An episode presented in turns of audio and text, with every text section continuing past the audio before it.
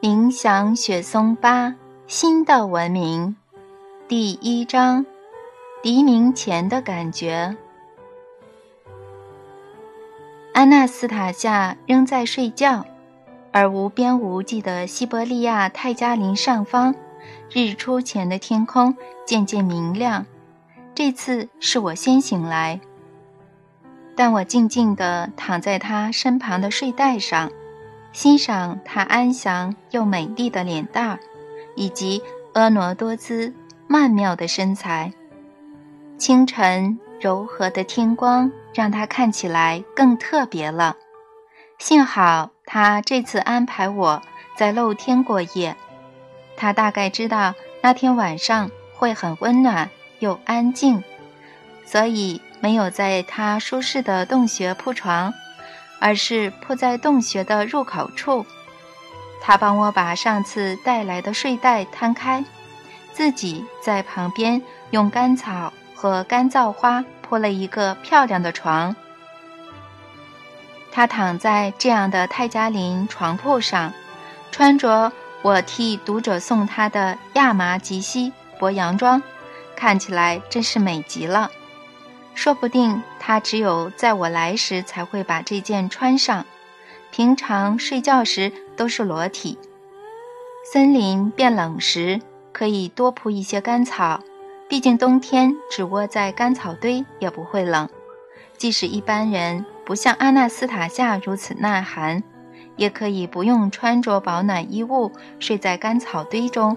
我曾经这样试过，只不过我这次是躺在睡袋中。我看着仍在睡觉的安娜斯塔夏，想象这在电影中会是什么样的场景。辽阔的西伯利亚泰加林深处有个这样的空地，黎明前万籁俱静，偶尔才有树枝的细碎声从高耸的雪松树梢传来。眼前美丽的女子安详地躺在花草铺成的床上。他的呼吸非常规律，几乎无声无息。唯一明显的动静是一株小草往他的上唇稍微倾倒，随着他呼吸西伯利亚泰加林令人神清气爽的空气而微微摆动。我从未看过阿纳斯塔夏在泰加林睡觉的样子，他总是比我早起，但是这一次。我入迷地看着他，小心翼翼地起了半身，并用手撑着，一边端详他的脸，一边思考，开始在心里说着：“你还是这么美，安娜斯塔夏。你我相识快十年了，在这段时间里，我当然老了，你却几乎没变，脸上没有皱纹，只有金发中出现了一绺灰发。”显然有不寻常的事发生在你身上。从为了反对你和你的构想而来的大规模运动来看，从媒体和官僚体制流传的言论来看，黑暗力量肯定蠢蠢欲动。他们想尽办法刺激我，也想对你伸出魔爪。不过看来他们伸得不够长。你的头上仍旧出现了灰发。但丝毫不减你美若天仙的外表。跟你说，现在非常流行把头发调染成各种颜色，年轻人觉得调染时尚又漂亮。但你不用去找发型师，颜色便自然而然出现。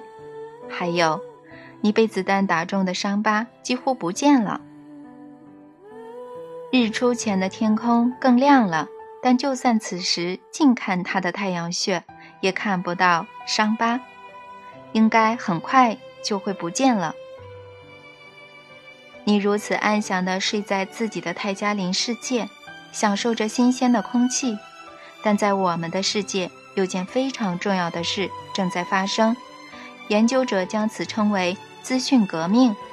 也许是多亏了你，也许是技术治理世界的人发自内心的开始创造、祖传家园。改善土地，他们真心的接受你所创造的意象，对家庭、国家乃至于世界的美好未来意象，他们明白你的用意，自动自发地创造美丽的未来。我也试着明白，尽力了解一切，但还没完全明白你对我的意义。你教我写书，为我生儿子，给我名声，让我赢回女儿的尊重。你为我做了好多，但这都不是最重要的，重要的在别的地方，或许就藏在心里吧。你知道吗，阿纳斯塔夏？我从未说过自己对你的感觉，对你和自己都没说过。事实上，我这一生从未对任何女人说过“我爱你”三个字。没说过，不是因为没感觉，而是我觉得这三个字很奇怪，没什么意义。毕竟，如果爱人，就要把爱付诸于行动。如果必须把爱说出来，代表不会有真正且实际的行动，毕竟坐而言不如起而行。阿纳斯塔夏动了一下，深呼一口气，但没有醒来。我继续在心里对他说话：“我从未对你说过爱，阿纳斯塔夏。但如果你要我从天上摘星星给你，我会爬上最高的树，从树梢。”跳上星星，如果往下坠落，我会抓住树枝继续往上爬，重新跳向星星。你从未要我从天上摘星星给你，安娜斯塔夏。你只要我写书，我也一直在写，只是有时写的不好，偶尔会往下坠落，但我不会就此停住。我还没写到最后一本，我会写到你满意为止。安娜斯塔夏的睫毛动了一下，脸上泛起浅浅的红晕。她接着睁开灰蓝色的双眼，对我投射轻柔的目光。老天啊，这双眼睛总是让人感到温暖。我还如此近的看他，阿纳斯塔夏静静的看我，水汪汪的眼睛散发着光芒。早安，阿纳斯塔夏，你好像第一次睡这么久。之前都是你比我早起，我说：“你也早安，祝你有个美好的一天，弗拉迪米尔。”阿纳斯塔夏几乎是用气音说话。我还想多睡一会儿。你没有睡饱吗？嗯，睡饱了，睡得很好，但那个梦……我在日出前做了一个很美的梦。什么梦？梦到什么了？嗯，我梦到你跟我说话，说到很高的树和星星，说到摔下来后又爬上树顶，然后是说树和星星，但我觉得那些话与爱有关。树中的东西常常意味不明。树和爱会有什么关联呀？凡事都可能有关联，也有重要的意义。我们现在说的重点在于感觉，不在话语。今天的黎明给我很不一样的感觉，我要去跟他打招呼，拥抱他。跟谁？美好的一天，他送了我这么特别的礼物。阿纳斯塔夏慢慢起身，从洞穴入口往外走了几步，然后他做了每天早上都会做的事，他独有的晨操。他稍微往上张开双手，凝视了一下天空，然后突然开始旋转。他接着跑了起来，空翻了一圈，让我叹为观止后，又开始旋转。而我躺在洞穴入口的睡袋上，欣赏阿纳斯塔夏矫健的动作，心想：哇，她已经不是小女孩了，动作还能如此迅速、优美且充满活力，好像年轻的体操选手。我很好奇，他睡觉时怎么感受得到我的内心话呢？还是说，我要向他坦白呢？于是我大喊：“阿纳斯塔夏，那不只是一个梦。他在空地中央立刻停了下来，往我的方向轻快地翻了几圈，在我旁边迅速地坐到草地上，开心地问我：“不只是一场梦吗？为什么不是呢？快告诉我，跟我说所有细节吧。”嗯，我跟你说，我当时正在想那棵树，在内心讲到星星。告诉我。你说的话是哪里来的？为什么会说这些话呀？呃，感觉吧。这时，阿纳斯塔夏祖父的大喊打断了我们的对话：“阿纳斯塔夏，阿纳斯塔夏，快听我说话，听我说话！”阿纳斯塔夏跳起身，我也跟着赶快起身。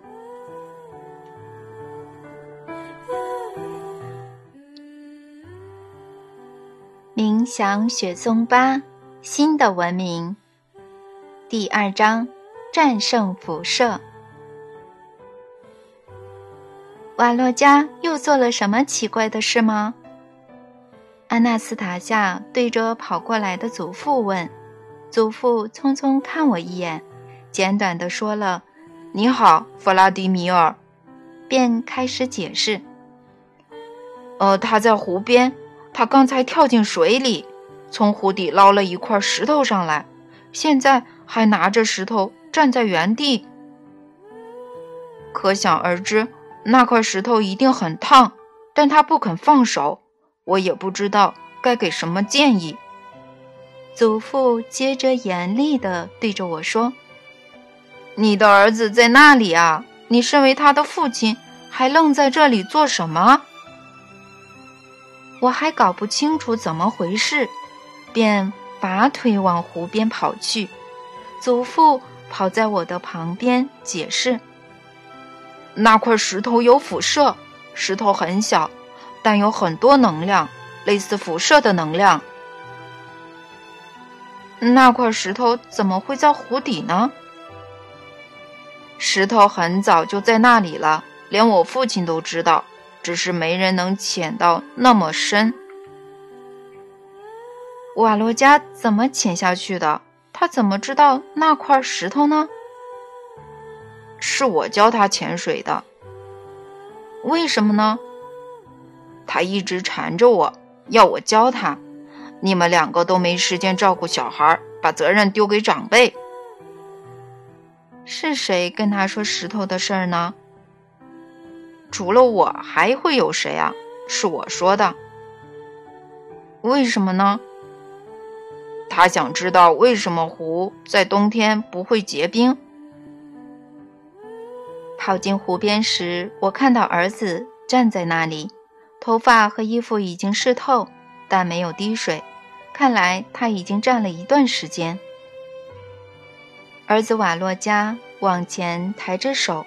目不转睛地盯着紧握的拳头，显然手中握的就是那块从湖底捞上来不吉利的石头。我向他走近两步，他立刻转头对我说：“别靠近，爸比。”我停下脚步时，他又说：“祝你有健全的思想，爸比，但你要离远一点儿。你和爷爷最好躺在地上。”这样我才能专心。祖父立刻躺在地上，我不明就里的也躺在旁边。有一段时间，我们都没有讲话，一直看着站在岸边的瓦洛加。后来，我有一个非常简单的想法，于是开口说：“瓦洛加，丢远一点就好了呀。”儿子头也没回的问：“丢到草丛？不能丢到草丛，很多东西会死掉。我的感觉告诉我，现在不能乱丢。所以你要站在那边多久呢？两天吗？然后呢？要站一个星期？一个月？爸比，我在想办法。”嗯，我们先别讲话，让思想找到办法，别害他分心。我和祖父静静地躺在地上，看着瓦洛加。忽然间，我看到阿纳斯塔夏从湖的对岸慢慢走过来，但在目前这种情况下，他似乎走得太慢了。他走到离瓦洛加大约五公尺时，若无其事地坐在湖边，双脚伸进水里好一会儿。后来，他才转向儿子，非常冷静地问：“石头很烫吗，儿子？”很烫，妈咪。瓦洛加回答：“你去捞石头的时候在想什么呢？现在又在想什么呢？”石头散发类似辐射的能量，是爷爷告诉我的。不过人类也会散发能量，我知道这一点。人类的能量永远比较强。没有其他能量可以超越。我把石头捞上来后，一直握着，用尽力气抑制它的能量，要把能量送回石头里面。我想证明人类比任何辐射强。那你的证明成功了吗？你散发的能量比较强吗？是的，妈咪，我成功了。只是石头越来越热，我的手指和手掌有点烫伤了。为什么你不把石头丢掉呢？我觉得不能这样做。为什么呢？我的感觉。为什么呢？嗯，石头，石头会爆炸的，妈咪。我一放手。石头就会爆炸，爆炸威力会很强。你说的对，确实会爆炸。石头蕴含的能量都会释放出来。你用自己的能量抑制石头的能量流动，把能量送回石头里面，同时透过思想在石头内部形成核心。所以现在里面除了它的能量。还累积了你的能量，它没有办法无限累积能量，只能在你用思想形成的核心里翻腾，所以石头才会越来越热，烫伤你的手。嗯，我知道，所以我不能放手。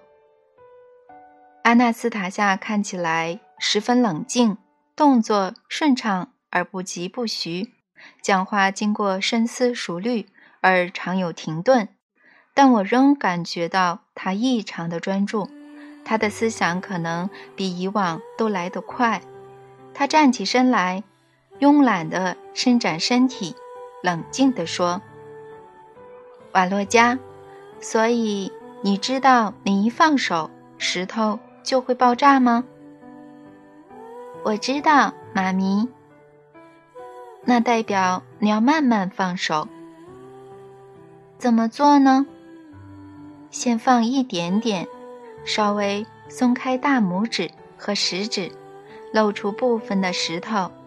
你要同时在脑中想象，被你送回石头的能量如何像光线般往上释放，石头的能量就会随着你的思想移动。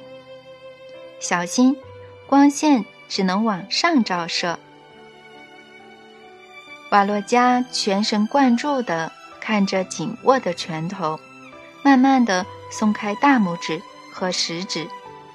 那天早上阳光普照，但在大太阳下仍可看见石头射出一道光线。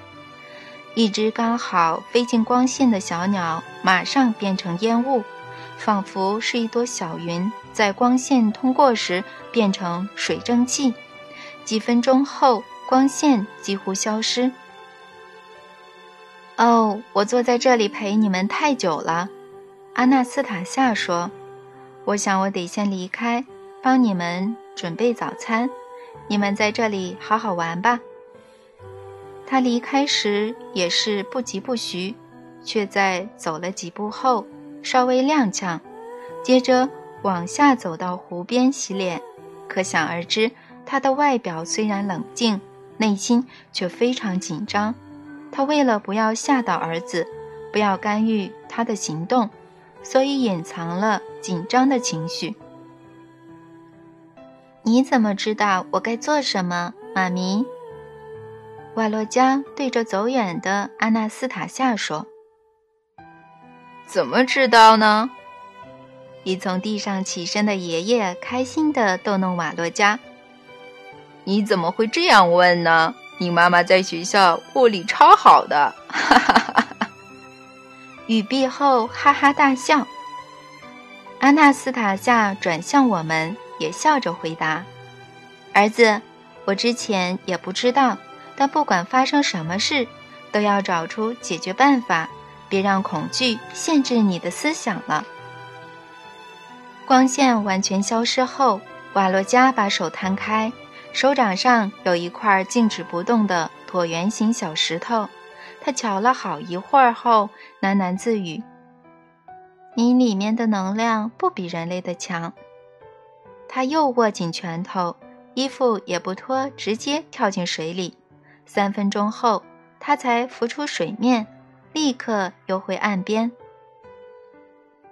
是我教他憋气的，祖父说。瓦洛加上岸后，跳上跳下的把水甩掉，接着朝我们走来。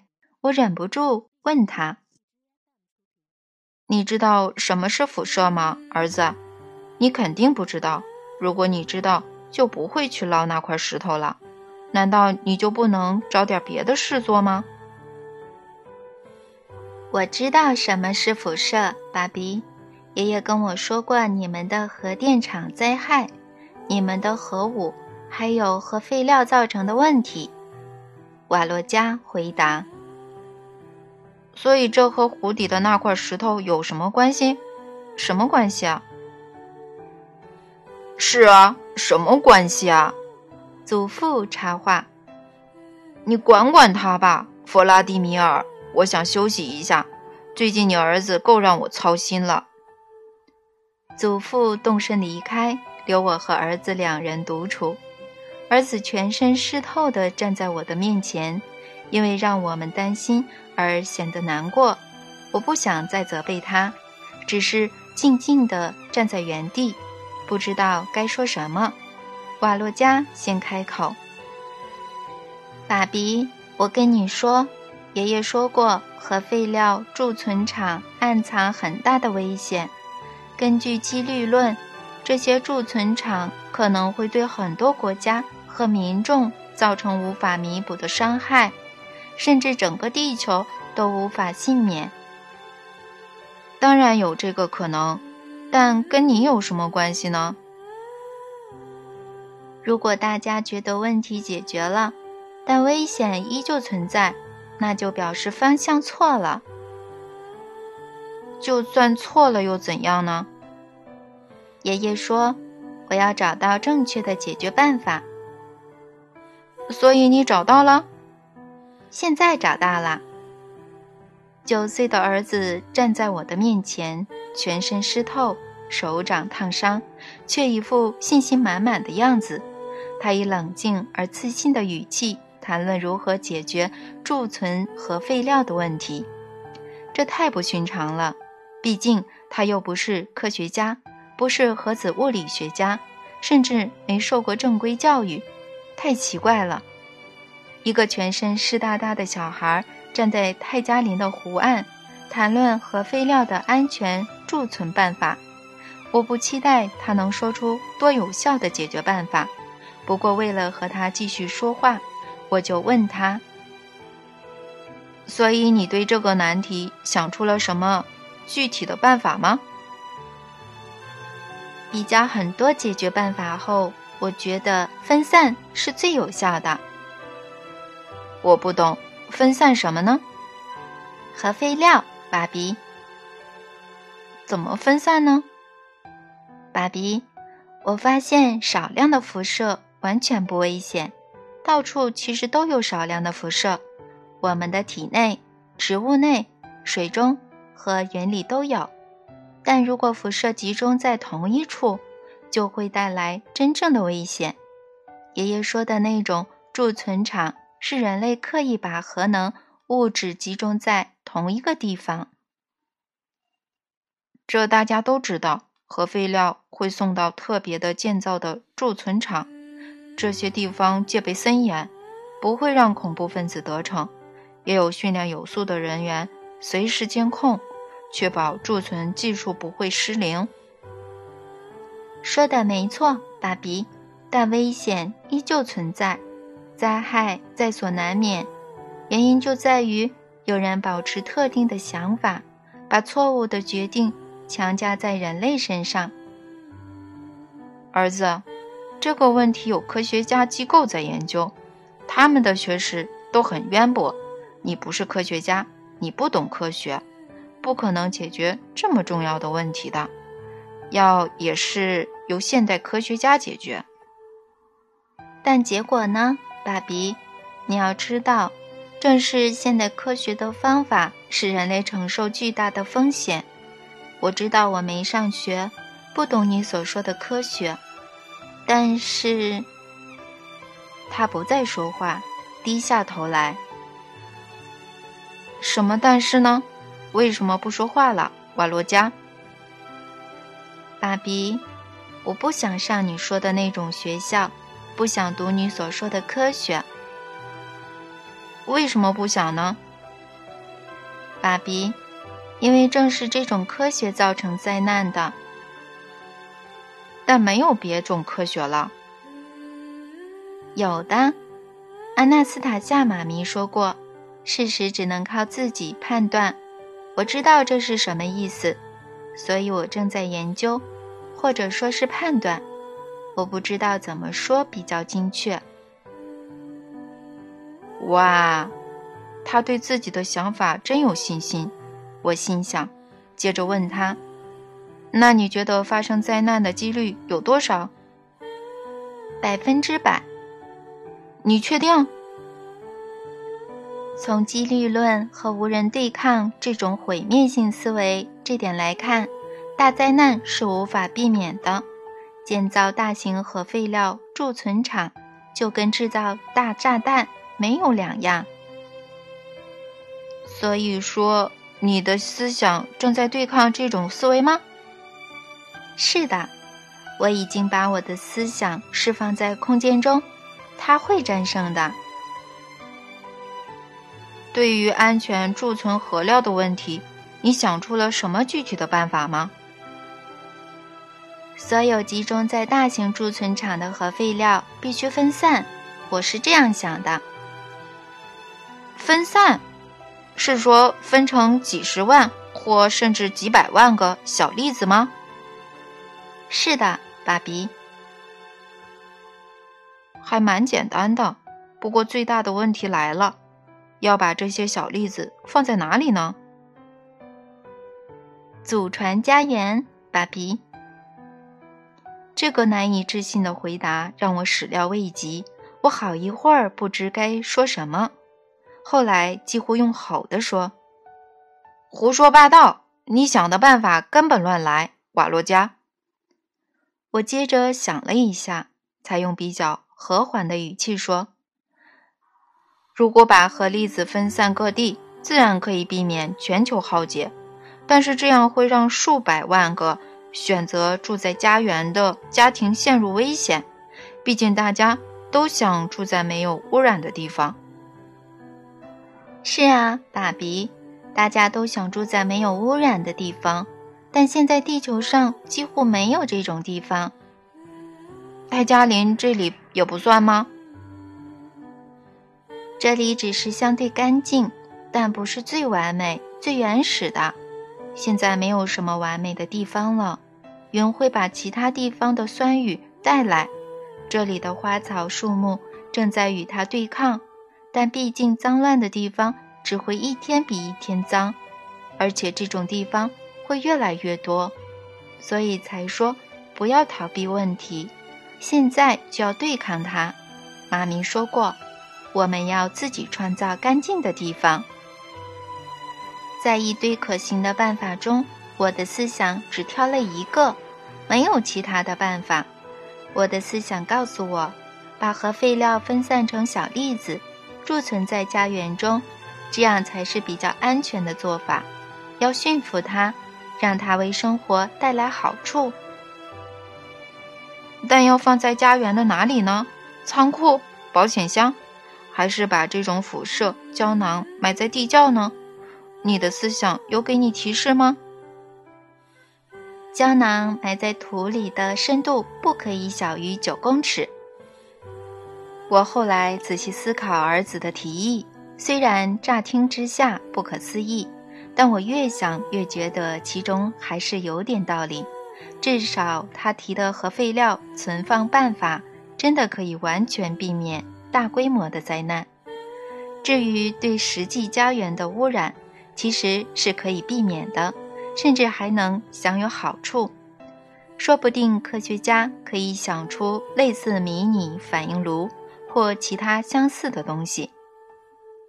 我突然灵光一闪，太棒了！就是这个，就是这个原因，可以解释为什么一定要把核废料分散存放。钱啊！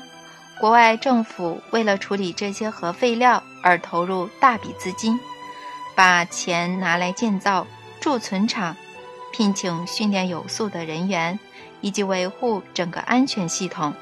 部分的经费却常常石沉大海，那倒不如把这些钱分给每个存放核废料胶囊的家园。太棒了！这不仅保证安全。家园的人还能从中获利。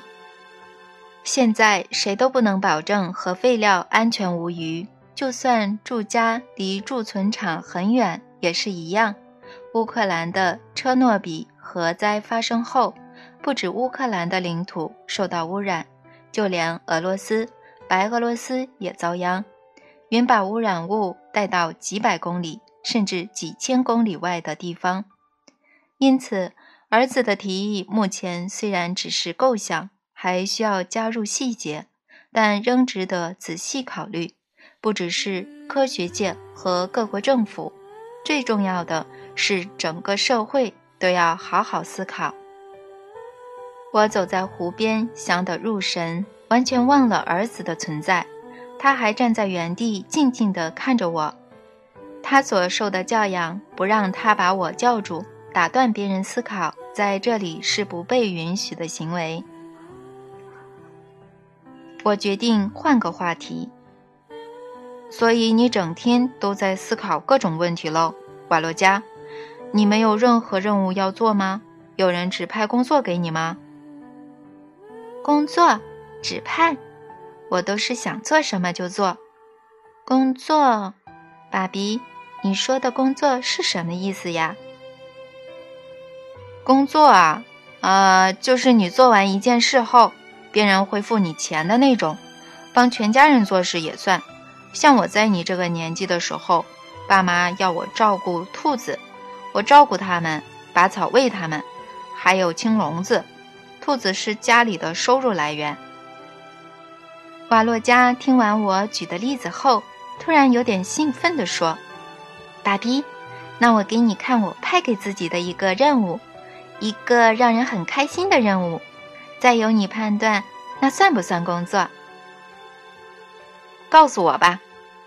走吧，我想让你看一个地方。